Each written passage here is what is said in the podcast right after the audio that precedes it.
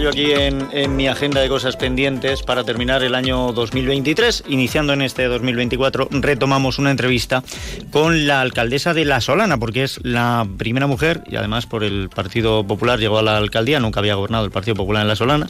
Y quiero saber pues cómo se está dando em, este primer periodo delante del ayuntamiento, al frente del ayuntamiento. Luisa Márquez, bienvenida, feliz año, ¿qué tal? Buenos días, Emilio.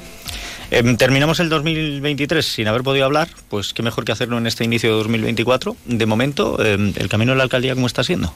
Pues el camino de la alcaldía está siendo, pues como esperaba que fuera, tortuoso, difícil, pero gratificante.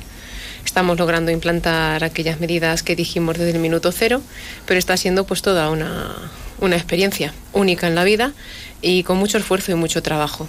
Me dice que es tortuoso y difícil, sí. pero ¿por qué? O sea, porque al llegar a la alcaldía se ha dado cuenta de que la cosa no es tan sencilla como, como parecía o hay otro tipo de dificultades. Pues mire, como siempre trabajábamos de la misma manera, eh, tanto estando en la oposición como ahora en el gobierno, nos hacemos una idea de lo difícil de la situación pero no esperábamos que fuera tan, tan complicada. Esto no quiere decir eh, que nos asuste, ni mucho menos, al contrario, refuerza el compromiso que tenemos con el pueblo. ¿Qué hemos empezado a hacer? Pues cumplir nuestro programa. Y nuestro programa decía que la mitad de ese programa, valga la redundancia, venía dada por los incumplimientos que hayamos detectado. Y estamos trabajando en eso. Hemos aprobado un plan normativo para poner al día todas las ordenanzas porque nos sorprendió muchísimo pues que están desfasadas, obsoletas y las ordenanzas son base para la convivencia. Hemos aprobado un plan de formación, estamos trabajando en él, pues porque hemos detectado pues que dentro de la casa pues no se conocía mm, cómo se debe de conocer la ley de contratos y hemos implantado aquellas medidas en gestión y ejecución de gasto que creemos imprescindibles. Es la primera vez en los presupuestos 2024 que se aprueba una base, la decimos esta, relativa al control de los servicios extraordinarios, al pago de horas extras, que tienen que estar debidamente justificadas y anticipadas. ¿No había normativa de eso? No, eh, o sea, no se hacía con un procedimiento regularizado como, como es debido. Nosotros lo que pedimos es, ya que se ven que ese volumen de horas extras vienen en fechas concretas, como pueden ser fiestas patronales, eh, las ferias y fiestas de la Solana, pues que se anticipen en la medida de lo posible por el jefe de servicio y, lógicamente, por, por el concejal de ramo para poder tener un control. También hemos detectado que se hacía pues una, un uso abusivo de la contratación temporal que nos carga muchísimo el capítulo 1.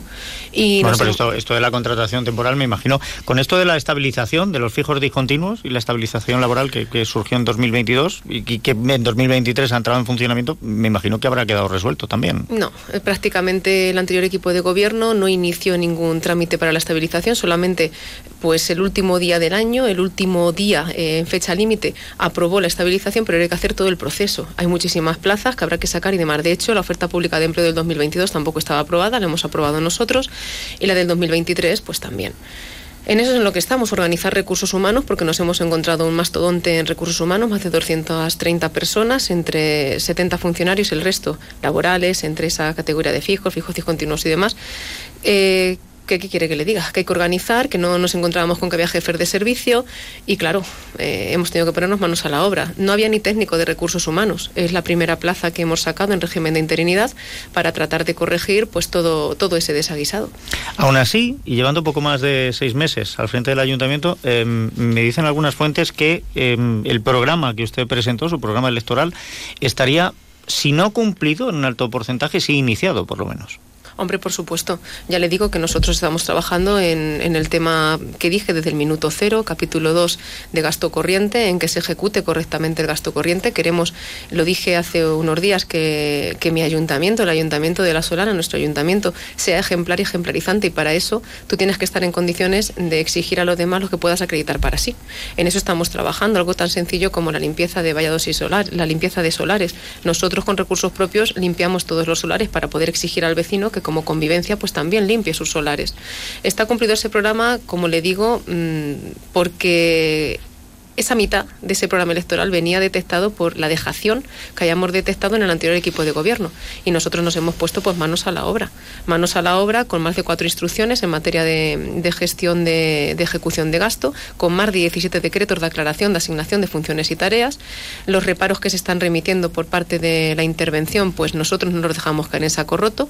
Nos ponemos a pedirle a los responsables de cada servicio por qué no están cumpliendo con las instrucciones, por qué eh, no cumplen con lo que marca la ley de contratos y en consecuencia que se adopten las medidas necesarias para que ese gasto se legitime y se haga debidamente. Mira, algo tan sencillo como los premios que se daban en, en algunos eventos por parte de, de la Concejalía de Cultura o de festejos. No tenían cobertura legal. Nosotros le hemos dado ya esa cobertura legal. Y en eso es en lo que estamos trabajando, Emilio, en conseguir que nuestro ayuntamiento sea una referencia para el vecino. Ahora que me habla usted de cobertura legal, antes siquiera de ser candidata ya hubo eh, algunos asuntos que llevó a los tribunales porque había encontrado pues cosas que consideraba irregularidades en el ayuntamiento de la, de la Solana. No sé en qué estado se encuentran esas causas, ni si se han sumado algunas causas más.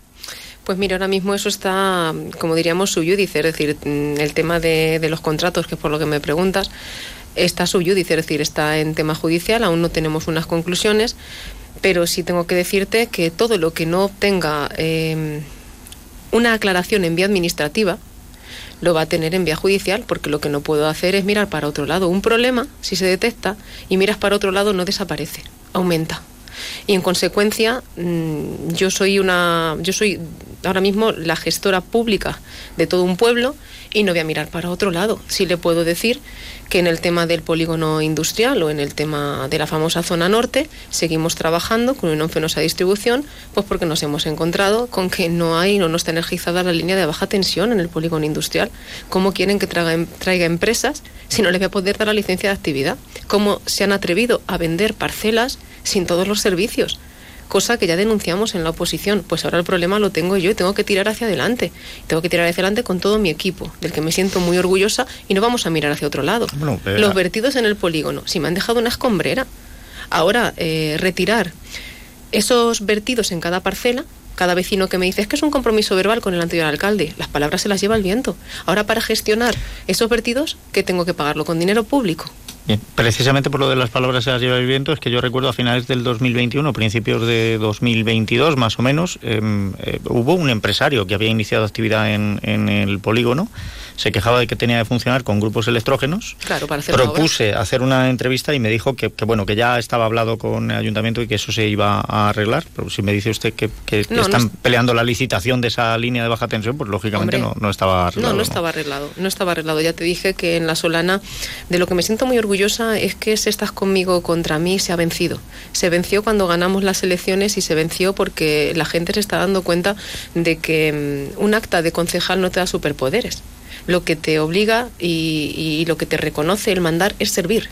Es decir, mandar es servir efectivamente porque estamos al servicio del ciudadano. Y el ciudadano tiene que entender que es parte de, de, esta gran empresa. Son los accionistas, lo que he dicho siempre. Lo dije el otro día, yo no puedo hacer esto sola. Y el vecino, pues tiene que ser consecuente. Entonces, mm, sinceramente, con el polígono mm, me sorprende lo que me está diciendo usted, porque deberían, de, de si no han tenido mm, ese, ese trato como es debido por parte de la Administración, haberlo hecho saber. Es que no pasa nada por ir a, a un juzgado a, a, que se aclare una situación. No pasa nada. Simplemente es buscar la luz y poder continuar hacia adelante. ¿Se acuerda usted de la famosa auditoría? Que Eso le va a preguntar. Dicen... Quería usted hacer una, una sí. auditoría eh, con, con eh, recursos propios, pero también con una eh, empresa externa. Le comento. Eh, nosotros hemos tenido una circunstancia cuando llegamos al gobierno de La Solana. Era un periodo estival. Eh, la secretaria que estaba interina y el interventor interino eh, cesaron para que vinieran unos nuevos. Y bueno, aunque hemos iniciado nuestra auditoría propia, sí que vamos a hacer, y está presupuestada en los presupuestos de 2024, una auditoría que no puede ser externa. El reglamento interno, el artículo 3, dice que tiene que ser de la mano del servicio de intervención. Pero esa auditoría viene precisamente para mostrar al vecino cómo recibimos esta empresa, cómo recibimos el ayuntamiento en determinados sectores, qué errores hay, qué defectos hay, en consecuencia corregirlos. En eso es en lo que estamos trabajando. Yo quiero que esto sea un punto y aparte grueso y que se vea pues el modo de, de gestión y verdad que propusimos nosotros. Es la primera vez en toda la historia del ayuntamiento que el contrato que tenemos con una concesionaria para abastecimiento domiciliario de agua se cuelga, como debe de estar, en el portal de transparencia, que debía de estar desde el año 2013 y no aparecía. Estamos tratando de fiscalizar a las empresas a las que pagamos para que hagan un servicio por nosotros. Algo como se ha criticado como poner bolsas en las papeleras en, en tono irónico por parte de otros, pues mire, si el vecino paga esa bolsa se pone. En todos los sitios se ponen bolsas en la papelera, Hombre, ¿no? Pues en la Solana hasta que llegamos nosotros no. Eh, el tema del consorcio con residuos sólidos urbanos, se le hizo un requerimiento al consorcio de que tenía que ir cambiándonos contenedores y demás, y de que no se cumplía ese lavado que se tiene que hacer cada mes según marca el, el convenio que se tiene. Y de hecho estamos pendientes de nuevas reuniones. Estamos trabajando en dar cobertura legal a muchos gastos porque no había contrato, por ejemplo, del suministro eléctrico global, no había contrato para el control de la legionela, no había contrato, por ejemplo, para el, el tema de, del control de plagas, las palomas. Nos encontramos un decreto por ahí del año 18 que se pagaba una cantidad, pero no había contrato. Es decir, en esas estamos trabajando. Oye, la, las pegatinas que han empezado a aparecer en la solana de terratización de las Hombre, alcantarillas. por que supuesto, porque el vecino tiene que saber que se está cumpliendo con el contrato porque son los ojos eh, del dinero público. Y efectivamente, la empresa concesionaria se lo pedimos y cada vez que hace una campaña de derratización pone su pegatina para que el vecino vea que se ha producido y en consecuencia pueda controlarlo.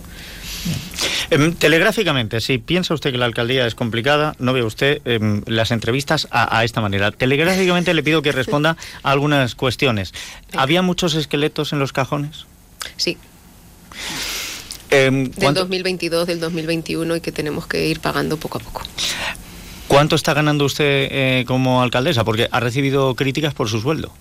Pues mire, mm, estoy ganando, me parece que fueron 58.000 euros brutos al año. Estoy ganando prácticamente, si no menos que ganaba como funcionaria, porque como funcionaria yo podía hacer mis colaboraciones, eh, trabajaba mm, en la mesa de contratación y cobraba por asistir a plenos y comisiones.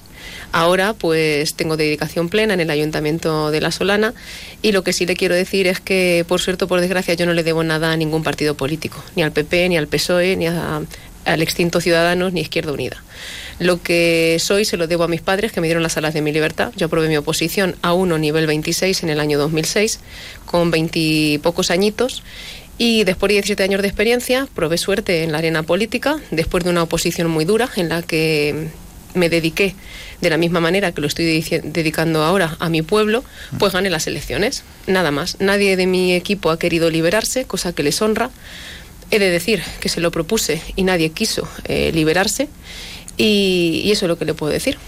Y rápidamente, em, en su momento se hablaba mucho de la Fundación Legado Bustillo, era casi casi em, un gran estandarte de la Solana y de un tiempo a esta parte pues como que se ha hablado menos de ella. ¿En qué situación se encuentra? Volverá a ser ese Volverá a estandarte. Eh, sinceramente, la Fundación Benéfica es, eh, como su nombre dice, una fundación, se rige por derecho privado y no puede ser ni instrumento político, ni herramienta política, mm, ni antojo al gusto político de nadie.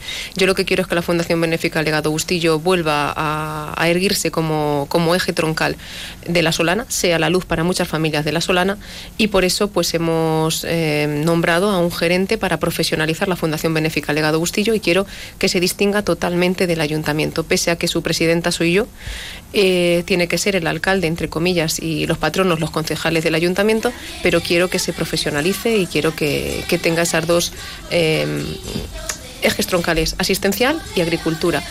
Es una fundación que tiene un patrimonio de 60 millones de euros, donde la cuenta de ganancias eran 90.000 euros al año, de los cuales solamente 19.000 se destinaban a fines benéficos, y yo quiero cambiar todo eso, y mi equipo quiere cambiar todo eso, y por eso lo hemos profesionalizado. Aparte de ordenar, de ordenar su patrimonio, pues luego hay que trabajar en valores y fines. Pues aquí lo vamos a dejar, porque no me queda tiempo de más, pero creo que hemos puesto los cimientos para volver a hablar eh, ya en otro momento más extendidamente. Pero hoy como estamos a nivel provincial tengo que tocar otros temas y por favor mándeme al gerente, me gustaría Hombre, hablar con por él. supuesto, porque como le digo, tiene que ser un tema totalmente independiente al ayuntamiento y quién mejor que el gerente para, para hablarle de ese tema. Luisa Márquez, muchísimas gracias y que tenga usted un buen año. Igualmente, Emilio, feliz año.